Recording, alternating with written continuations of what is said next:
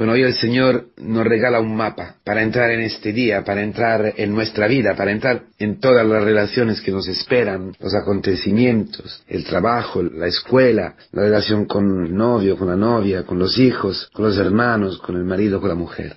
Un mapa, como un GPS que se pone en el coche para ir a un lugar desconocido. Cada día es como si encontráramos en una ciudad nueva, donde nunca hemos ido. Al final del Evangelio, Jesús alaba a este escriba, dice, que había respondido con sabiduría sensatamente. El secreto de la vida es la sabiduría. La corriente que, alimenta este GPS, este navegador, la brújula, es la sabiduría. Os aconsejo para este verano leer los libros de la sabiduría, la sabiduría, los proverbios, el eclesiaste, no en una forma moralística, sino pidiendo desde el profundo de nuestro corazón la sabiduría. Es la sabiduría que nos lleva al discernimiento, lo que siempre repite Kiko Arguello lo que caracteriza un cristiano fundamentalmente es que sabe discernir. Es decir, tiene delante de sus ojos, tiene en su corazón, en su mente, este mapa. Está conducido por un navegador, un GPS, que sabe siempre dónde se encuentra. El GPS que tiene ese satélite en el cielo, que nunca se interrumpe. Habéis visto cuando entras dentro de un túnel, entonces se interrumpe. Y a veces cuando falta la corriente, te encuentras a un cruce o a un lugar un poquito difícil para entender si ir a la izquierda o a la derecha, si en ese momento, a mí me ocurre varias veces, con, sobre todo con esto de Google, del móvil, del celular, entonces no sabes y, y te Eso es una imagen muy realística de nuestra vida. Nosotros entramos cada día en una nueva ciudad. Y eso es el principio de la sabiduría, ¿eh? Temer al Señor, que es como decir lo mismo. Es, decir, temer al Señor no es el temor terror. Temer al Señor es entregarse al Señor. Es, como dice hoy la palabra, el primer mandamiento, el más importante es escucha, Israel. O sea, empieza así, ¿eh? Y, y me llamaba muchísimo la atención porque es verdad. El primer mandamiento, o mejor dicho, la primera palabra, la palabra fundamental, la puerta y el fundamento del primer mandamiento, entonces lo que está al principio del primer mandamiento es escuchar. Pero escuchar es una traducción en la vida concreta y real de la sabiduría. O mejor dicho, del temor de Dios. Del principio de la sabiduría, que es el temer al Señor. Porque solo puede escuchar quien teme al Señor. Quien confía su vida al Señor. Este es el principio de la sabiduría. Quien sabe, quien está consciente de no saber. De no conocer el camino. Y de necesitar de este instrumento que es la sabiduría, que alimenta la pantalla, que alimenta el GPS, que alimenta la mecánica o la electrónica de este instrumento que es el navegador, lo que nosotros utilizamos para orientarnos en una ciudad, para ir a, a nuestro destino. Entonces, el Señor sabe muy bien dónde nosotros estamos, nosotros no. Por eso, el satélite, que es Dios, que abarca todo el mundo, que abarca toda la zona, ¿cómo llega a nosotros? A través de nuestro oído, hermanos. La fe viene por la predicación, la fe viene por el oído. El que nos conecta con el GPS es nuestro oído. Y el oído o está abierto o está endurecido está cerrado. El oído está conectado directamente con el corazón, que sabemos que el corazón en la Biblia es donde tú y yo somos lo que somos, es nuestro íntimo, es el lugar donde nosotros decidimos qué hacer, qué decir, donde nosotros nos adherimos, nos entregamos, escogemos ¿Elegimos la voluntad de Dios o la rechazamos? Entonces, el primer paso, que se llama humildad, es saber, tú y yo, no sabemos cómo movernos en este diálogo, en esta discusión, en esta relación con nuestra mujer. No sabemos qué va a ocurrir hoy, ¿no? ¿Verdad? Sí, lo podemos tener en la agenda, podemos imaginarnos, ¿no? Lo, lo que va a ocurrir, más o menos tenemos allí, a la hora tal, colegio, el trabajo, no sé, la, la, la consulta con el médico, las compras, pero normalmente, aparte de eso, no sabemos lo que va a ocurrir. Todos son sorpresas. Estamos dentro de una precariedad, que es la, nos llama a conversión todos los días. Aceptar o no aceptar la precariedad, que es aceptar o no aceptar de no saber. Aceptar o no aceptar que para entrar en la historia necesitamos escuchar, necesitamos encender el aparato y ponernos en contacto con el satélite a través de nuestra antena, la antena de nuestro corazón, la parábola. Tenemos que, que conectarnos con Dios, tenemos que estar en intimidad con Dios. Y la forma para estar en intimidad con Dios, la forma para conectarnos con Dios es escuchar. Escucha Israel. Lo repito, hace falta mucha humildad. Por eso estamos en un camino de conversión. Y en el camino de conversión, la palabra muchas veces nos denuncia que nos hemos equivocado. ¿Habéis visto? En la pantalla te dice vete a la izquierda. Y tú porque o, piensas que es mejor ir a la derecha, o piensas, o, te has distraído un momento, estabas hablando, o estabas pensando otra cosa, no, has fijado en ese momento crucial, en ese momento importante en la pantalla, y te equivocas y vas a la derecha, entonces el aparato elabora de nuevo el recurrido, ¿no? Pero un momento y luego dice, ahora para ir allí tienes que volver a la izquierda, luego a la derecha, luego a la izquierda. Quizás es un camino más difícil,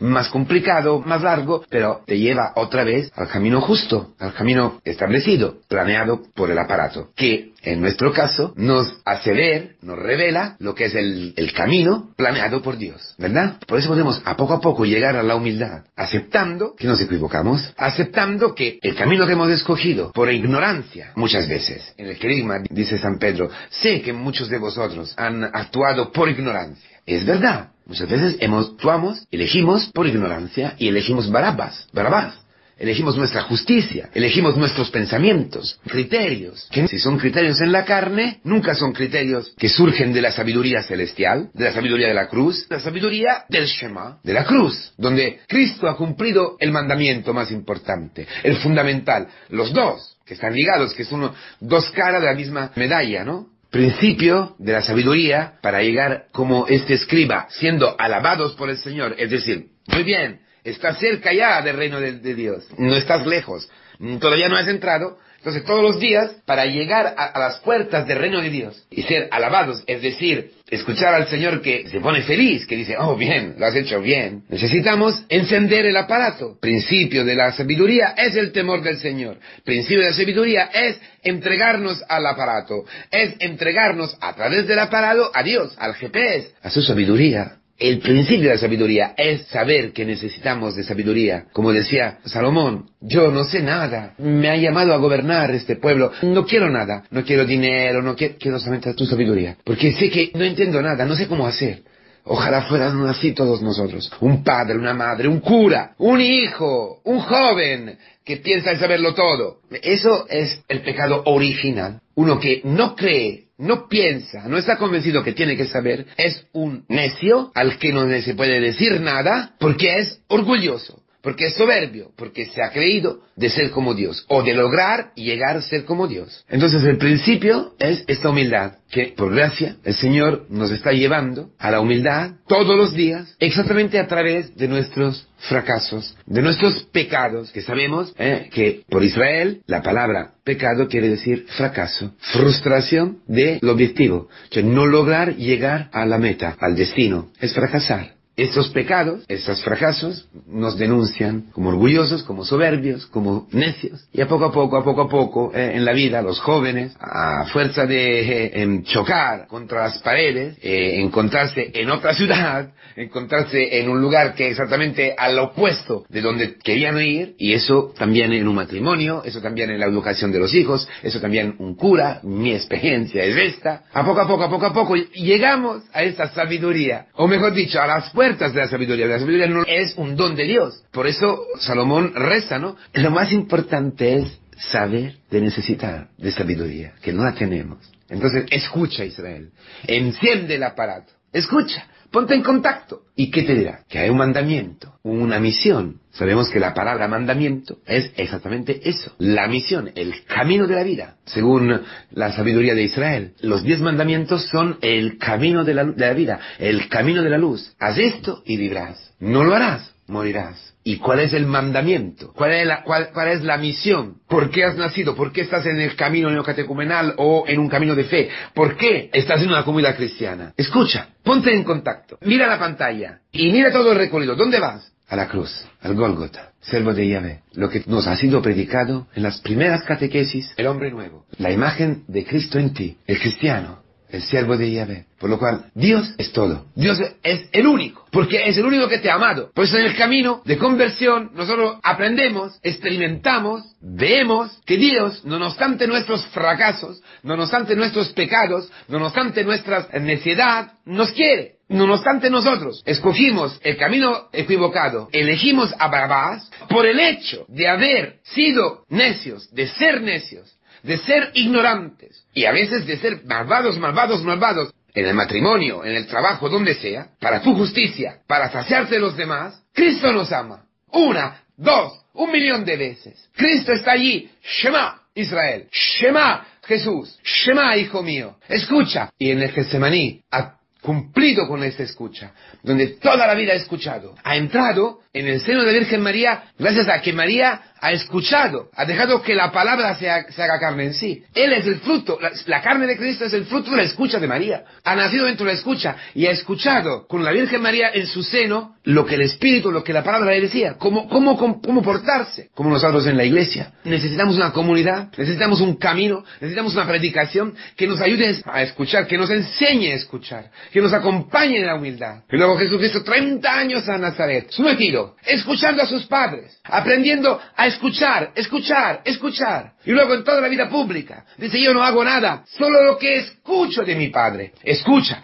escucha, escucha, siempre escuchando ha sido Cristo. Hasta que ha llegado al Getsemaní, no lo que quiero yo, sino lo que tú me estás diciendo. Toma este cáliz. Y allí nos ha salvado, ahí nos salva. En este Shema eterno que abarca y abraza todos los instantes de nuestra vida, Cristo nos salva. Cristo nos atrae, Cristo nos arranca en su misma escucha, en su mismo Shema. Solo que ha experimentado que Cristo la ha amado así. Solo que han experimentado que Cristo es el camino, es la vía, es la libertad, es el amor. Vía, camino, verdad y vida. El Shema, el corazón, la mente, el espíritu, el fesh y las fuerzas como consecuencia. Porque dentro de ti has conocido que Dios es el único que te ama así, que Dios ha destruido todos los demás ídolos, la salud, el, prestigio, el dinero, el afecto, la familia, los hijos, la pareja, todo se derrumba. Todo revela ser un falso Dios, un ídolo, un disfraz de Dios, mas no es Dios. Y cuando poco a poco, a poco a poco, te das cuenta de eso, experimenta eso, verás que en tu vida, en mi vida, solo queda Dios, solo queda Él. Pues es el único que ha bajado de Egipto.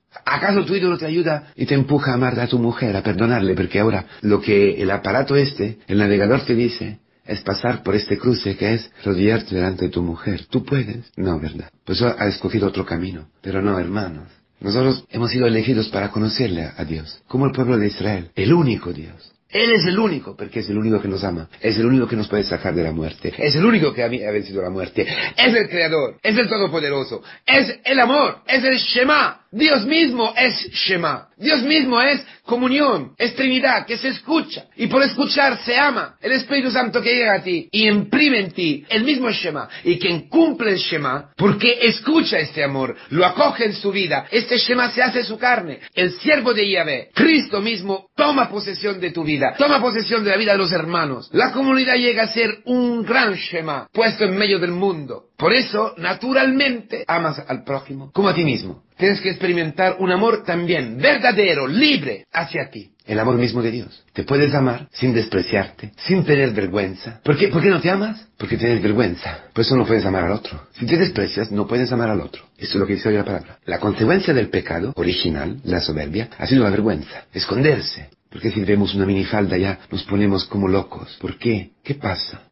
Pero en el plan de Dios estaban desnudos. Es decir, había transparencia, no había malicia. Había una relación libre, un amor, sin malicia. Pero el pecado original ha encendido la malicia. El poseer, el usar, el placer carnal, la lujuria. Entonces hay que esconder y hay que ocultar lo que es más sagrado y que hay que entregar solamente al esposo o a la esposa. Entonces hay que luchar. Y la inocencia, el principio la vida nueva, que es inocencia, que es la vuelta al paraíso, implica como fruto el pudor dentro de este mundo. Es interesante que Cristo cumpliendo el Shema será desnudo, es desnudo, completamente desnudo, porque exactamente cumpliendo el Shema, Él une el cielo y la tierra, vuelve a la inocencia original, ya no tienes que defender nada, rompido todas las barreras. Eso es lo que vamos a experimentar a poco a poco con el camino frente al otro, hablando en la verdad, en la libertad, con amor, con cariño, con paciencia. El Shema que se cumple en la comunidad y que va a ser luz para los gentiles, agentes. Todo eso es caminar hacia nuestro destino, que es amar